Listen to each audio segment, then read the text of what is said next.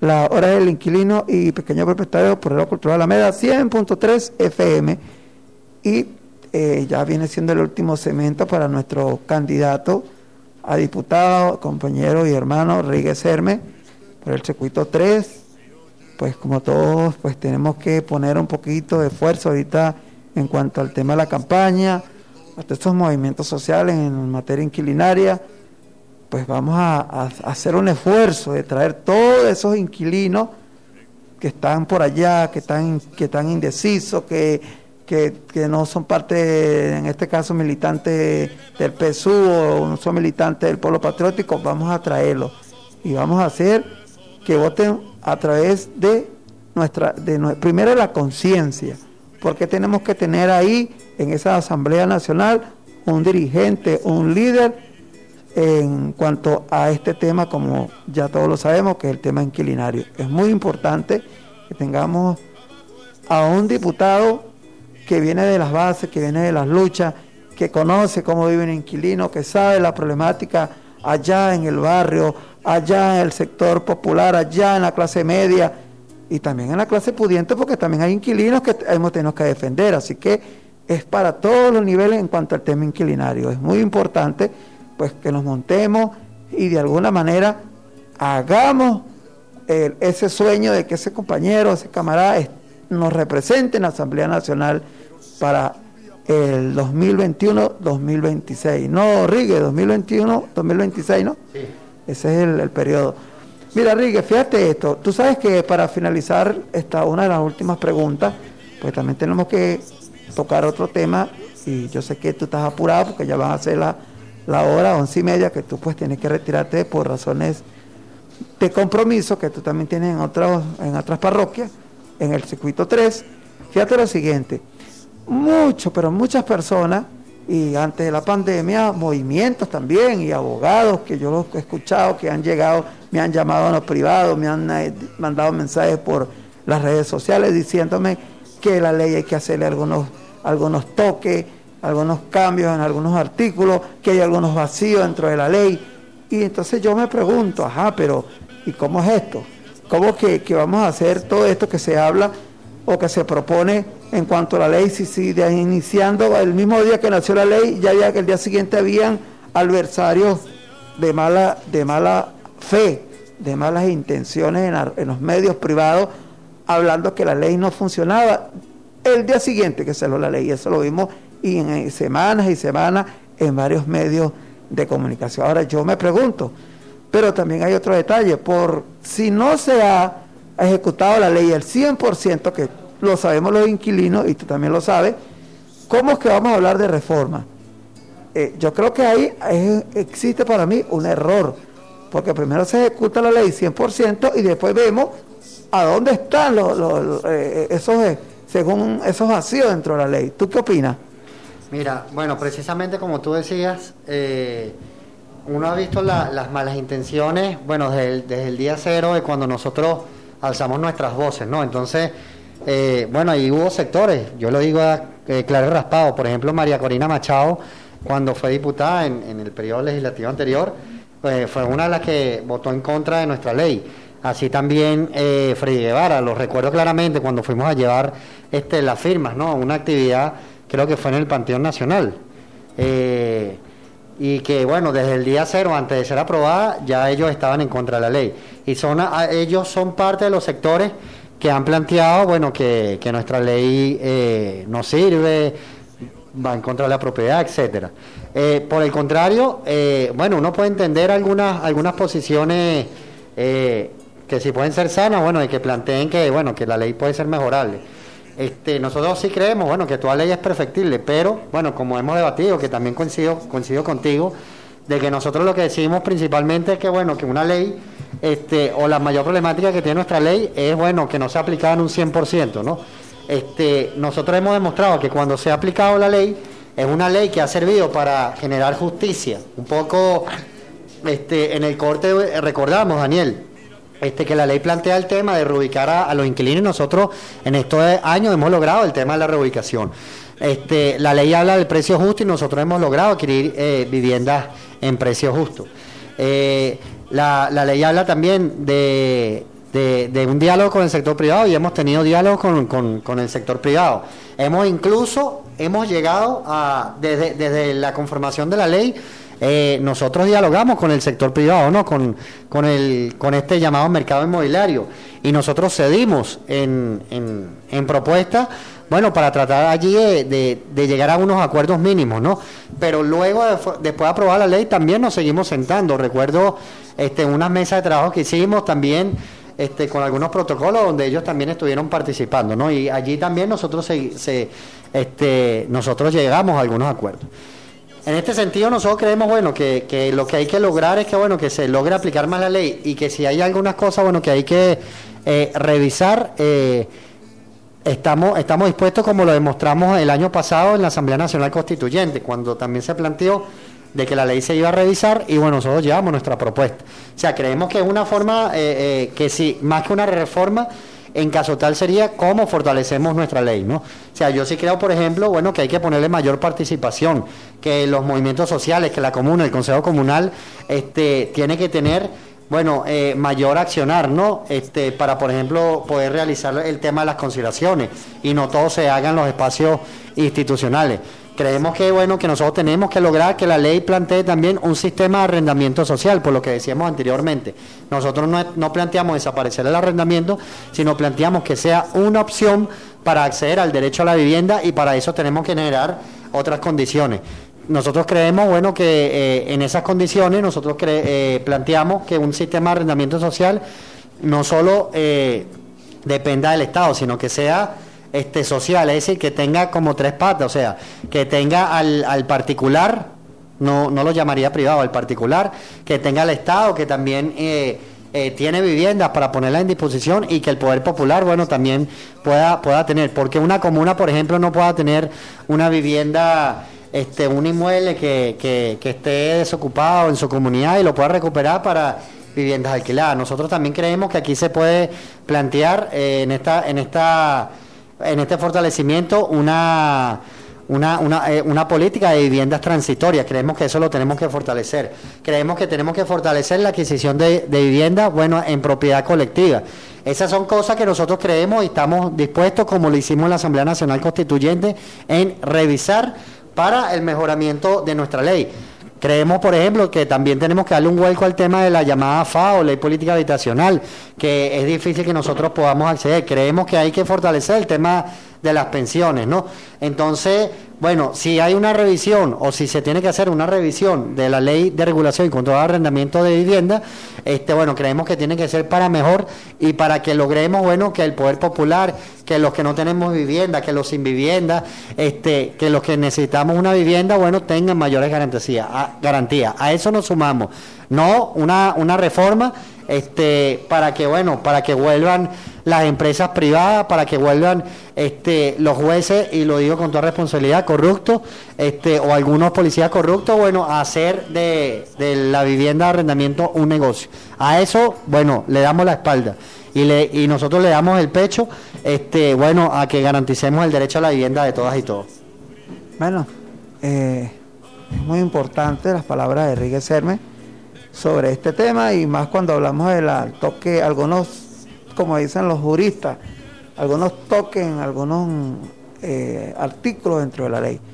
Pero fíjate lo siguiente, y para terminar este tema sobre la ley de arrendamiento de vivienda, fíjate, mira, el artículo 49, fíjate como dice el artículo 49, el arrendatario o arrendataria y su grupo familiar que tenga sentencia firme para desalojar la vivienda y, manifestar, comprobar, comprobar ante la Superintendencia Nacional de Arrendamiento de Vivienda no tener lugar donde habitar, el organismo competente en la materia de vivienda y hábitat se encargará de promoverle un refugio temporal o la adjudicación de una vivienda digna definitiva en cualquier lugar del país, sin menoscabar las, las relaciones familiares, de trabajo y del estudio. Que, fíjate lo siguiente, este artículo es contradictorio, porque resulta que el artículo habla que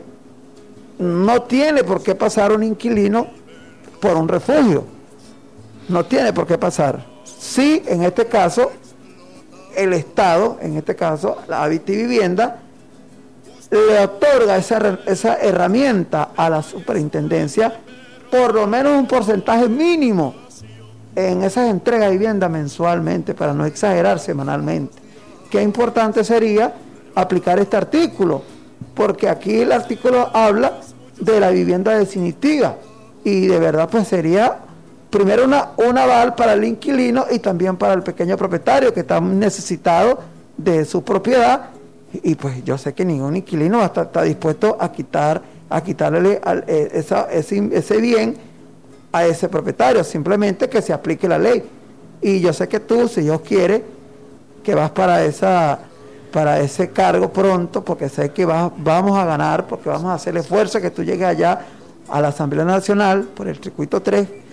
Este, qué importante, Rigue, que de una vez se monte una mesa de trabajo para ese, para eso, ese gran problema que pues tiene paralizado prácticamente a, más de 2.000, 3.000 sentencias firmes y que le resolvería tanto al inquilino como al pequeño propietario y así se evita esos atropellos de muchos propietarios mal asesorados por abogados, hasta mismos funcionarios, de desalojar a esos inquilinos por, eh, por los caminos que no establece la ley, Rigue. Sí, bueno, Daniel, el, artículo que leía es precisamente lo que decimos, en nosotros romper paradigmas. Mientras en España desahucian y desalojan la familia, nosotros planteamos que ante la necesidad de la recuperación de, un inmueble, este, no por un tema mercantil, sino por un tema de necesidad de algún propietario, hay que reubicarlo. Entonces, ciertamente, como tú dices, la ley no plantea que solo la reubicación tiene que ser una primera reubicación en refugio o en vivienda transitoria. Eh, puede ser de, un, de, un, de una sola vez, pues, como quien dice, en una vivienda definitiva. Y bueno, sí, ciertamente una de las opciones es la Gran Misión Vivienda Venezuela, por eso es importante lo que hablamos de fortalecer eh, la Gran Misión Vivienda Venezuela. La ley antibloqueo también tiene que este, lograr ver cómo eh, reorientamos y reimpulsamos la Gran Misión Vivienda Venezuela. Bueno. Eh, y hay... Sí, no, estamos ahí una llamada, pero no parece que tiene problemas para salir en vivo. Ok, bueno, eh, pero para terminar la idea allí, eh, creemos, creo que, que no es solo a través de nuevas viviendas, o sea, la inmobiliaria nacional, por ejemplo, ahorita lo estamos hablando, como la inmobiliaria nacional, bueno, también se mete este, a disputar eh, eh, parque, a tener vivienda en el parque, de, como, como quien dice, en el parque de edificios, de inmuebles que ya están construidos. Entonces pudiéramos hablar de viviendas en el mercado secundario. Este, creemos que esa es una opción también para este, otorgarle una vivienda definitiva a los inquilinos, las inquilinas que necesiten, bueno, eh, entregar la, la, vivienda y que no sean desalojados. Bueno, bueno, mira, eh, qué importante que nuestro candidato, Rigue Serme, por el circuito 3, eh, el Partido Socialista Unido Venezuela y del Pueblo Patriótico, pues el informe a nuestros oyentes eh, todas esas inquietudes, preguntas que hasta ahora pues se han hecho y que sabemos que cuando el año que viene, si Dios quiere, cuando ya eh, pues eh, seguramente depende el trabajo que nosotros los inquilinos debemos hacer, porque aquí tenemos que comprometernos, los inquilinos en ese circuito 3, de que este compañero llegue a, ese curul, a ese curul, ¿no? Ah, Rigue, ¿no es como le dicen? le dicen, pero creo que hay que cambiarle el nombre en el sentido de que, bueno, que se vea algo más popular, más, no popular, participativo. O sea, eso parece que, bueno, llegar a sentarse ahí y, bueno, creo que ese no sería la, a lo que nosotros nos sumamos. Bueno, fíjate lo siguiente, eh, Rigue. Ya para que ya nos quedan pocos minutos para finalizar el programa y aparte que tú también tienes que retirarte por algunas responsabilidades que también tienes. Eh, cambiando el tema en cuanto a la ley, Rigue, yo, yo, quisiera que tú me informaras o me dijeras tus inquietudes sobre lo que estamos viviendo en la calle. Tú sabes que de verdad que, yo no sé cómo decirte, pero tantas son las inquietudes y preguntas de la gente Hermano, ¿qué va a pasar con el tema de ese dólar paralela criminal, hermano? Que nos tiene. Y yo sé que tú que también estás en la calle y también estás viviendo esa mala experiencia, esa Asamblea Nacional, si Dios quiere, roja, rojita el año que viene, tiene que darle un parado a este atropello hacia, hacia el pueblo venezolano y, más al pueblo pobre y, el pueblo de a pie. ¿Tú qué opinas, Rigue? Bueno, eh, yo esto, estos días hubo una entrevista de, de, la vicepresidenta Delce Rodríguez y bueno, decía que bueno que aquí no se va a formalizar el, el, dólar, ¿no? O sea, a mí de verdad me, me alegra, me alegra esa, esa, esa, esa noticia, ¿no? Este, en ninguna parte, yo vengo diciendo los recorridos que, venimos asumiendo, que bueno, que en ninguna parte eh, nosotros, ni en nuestra constitución de la República Bolivariana de Venezuela, ni en el libro rojo del Partido Socialista Unido de Venezuela, ni en el plan de la patria, eh, bueno, ni el actual, ni el anterior de nuestro comandante Chávez, ¿no? Ni en el libro azul en ninguna parte, bueno, nosotros planteamos, bueno, que, nuestra propuesta política tenga que ser, bueno, eh, que la moneda tenga que ser el dólar, ¿no? Eh, como, la, eh, como la vía de, ir al socialismo, no, por el contrario. O sea, plantea que seamos soberanos y soberanas. Este, nosotros tenemos que, bueno, que considerar que, bueno, que lo que decía anteriormente, que el tema de, de la dolarización que viene dándose, eh, como ataque a la moneda, bueno, nos viene afectando. O sea, la dolarización, el, la problemática que tenemos con el salario es, es inversamente proporcional al tema del dólar. O sea, ¿qué quiero decir con esto? Bueno, a mayor precio del dólar, menor se vuelve nuestro salario. O sea, eh, es decir, que nuestro, nuestro salario viene siendo afectado por esa moneda. Y la solución no es, como, como, como planteó alguna vez eh, estos diputados de la derecha, en dolarizar eh, nuestro salario. Porque bueno, eso sería simplemente bueno caer en un tema especulativo. Nosotros creemos bueno que tenemos que generar medidas para ir contrarrestando el tema de, de, la dolarización, ¿no? De la dolarización que se, que se viene dando de facto. Mire, seguramente hay, tienen que haber medidas macro y medidas micro o sea, medida en lo, en lo estratégico, en, en, toda la situación del país, o sea, en la macroeconomía, como quien le dice, y en la microeconomía. Yo le apuesto a que yo creo que el tema de la producción autogestionaria, comunitaria, comunal, y que se den redes o que generemos redes de intercambio, este, bueno, pueda ayudar a solventar esa, esa problemática que nos causa el tema del dólar, ¿no? Que tengamos otras referencias, porque al final una moneda es una referencia para poder intercambiar eh, eh, una materia, un objeto que producimos los hombres y las mujeres con el, con el esfuerzo de nuestro trabajo, ya sea intelectual o material, ¿no?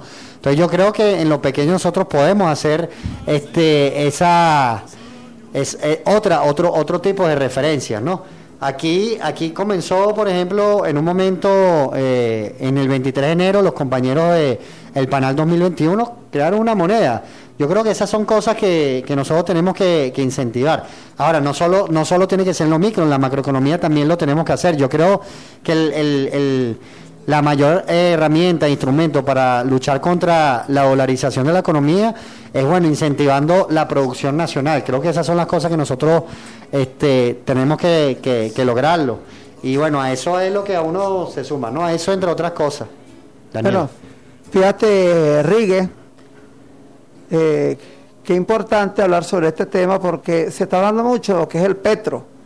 Y creo que el petro debería ser como para el futuro nuestro el patrón y el que va a determinar esta, eh, esta locura de este, de este dólar criminal, porque el petro sabemos que se basa a lo que es un barril de petróleo. Y yo creo que ahí está esa moneda virtual que es la que puede a futuro, no sé si tú pues me robas la idea, de que puede terminar con, con, este, primero este, esta gran, gran recepción que tenemos y especulación, creo que la más grande del mundo, si no me equivoco, en tiempos de pandemia, Rigue. Sí, bueno, es de los momentos económicos que, que hemos vivido más fuertes, ¿no? Eh, bueno, el tema de nosotros, el, pueblo, el pueblo tiene, tiene expectativas, tiene expectativas con respecto al tema de, del petro. Eh, creo que, que, la, que la propuesta fue acertada, pero eh, ha sido difícil, ha sido difícil ponerlo, ponerlo a, no voy a decir a circular, este, pero bueno, que sea una herramienta para que, para que el pueblo, bueno, pueda, pueda lograr eh, darle saldo o, darle, o darle, o mejor dicho, darle la espalda al tema de la especulación. Es, difícil, es difícil, pero bueno, tenemos que generar mecanismos. Creo que, creo que el tema del petro, bueno, si, si nosotros logramos darle la vuelta, bueno, puede ver cómo, cómo lo solventamos, ¿no? Porque, porque bueno, el petro toma otro tipo de referencias, ¿no? Eh, el tema del petro, bueno, también tiene que ver con el tema de cómo nosotros eh, un poco le damos, no le damos paso al tema de la especulación.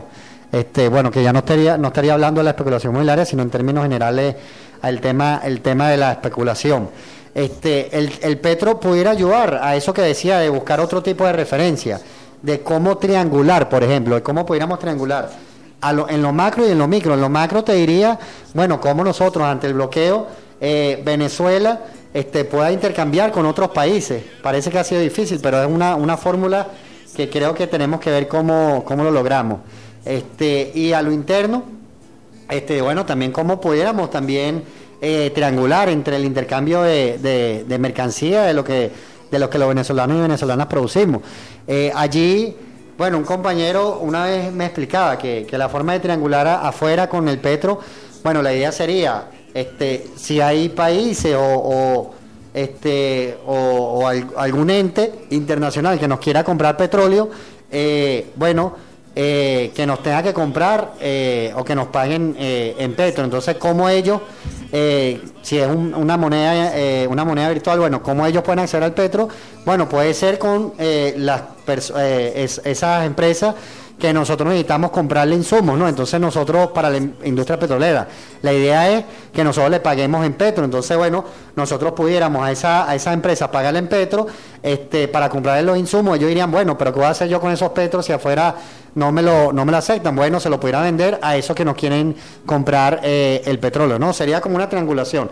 Y eso también lo tenemos que ver adentro, entonces bueno, hay que ser... Eh, eh, el tema del petro merece no solo bueno del presidente Nicolás, sino de toda la sociedad venezolana ser creativo para lograr bueno eh, dar con el lastre de esa moneda diabólica y criminal que significa el dólar. Bueno, de verdad, Rigue, gracias de verdad por venir a nuestro programa, por este, pues, de alguna manera apacar todas esas preguntas que pues los, oyentes hace muchos, muchos días querían que tú estuvieras aquí presente en esta emisora, en este programa. Y acuérdate lo siguiente, este tu casa, Rigue, cuando quieras venir, esperemos que cuando venga, pues ya, si Dios quiere, el próximo diputado de la Asamblea Nacional por el circuito 3, y sabemos que va a ser así, el año que viene, pues, tiene estas puertas abiertas, este programa, y de verdad, pues muchas, muchas gracias por estar acá en, en este programa. Y para finalizar, Rita, ya que sé que tú también quieres despedirte, por favor, si tienes algo que, alguna información que dar, pues tienes el micrófono. Es referente al censo que tenemos en el movimiento de inquilinos, inquilinas. Los invitamos a todos a registrarse a través de la página www.movimentosdeinquilinos.org.be a todo el sector inquilinario acá en San Agustín del Sur, San Agustín del Norte, a las pensiones, a todo aquel inquilino que, que se quiera sumar a este censo, pues. Bienvenido. Bueno, Ríguez, antes bueno, gracias, agradecerte, Daniel, por la invitación. Sé que hace tiempo estaba pendiente. Este, alguna vez la tuvimos que suspender, eh, bueno, sea por, por dificultades eh, nuestras eh, o bueno, o cualquier otra coyuntura, bueno, pero estamos aquí y bueno, como agradecerte este espacio que es tan importante para los inquilinos, las inquilinas, para el, tema del arrendamiento, este, y bueno, invitarlos a todas y todos, bueno, a que, a que sintonicen este espacio todos los lunes a las 10 de la mañana. Allí también, bueno, recordarle, aparte de lo que decía Rita, de nuestra página Movimiento de Inquilinos, que es un blog que lo pueden eh, buscar en, internet, en el buscador. Bueno, también recordarles nuestra, nuestras redes, el Movimiento de Inquilinos en Twitter, arroba lucha inquilina, en Facebook Movimiento de Inquilinos, Movimiento de Pobladores, en Instagram Movimiento de Inquilinos Venezuela. Gracias por la invitación, Daniel. Vamos a una pausa musical y ya regresamos.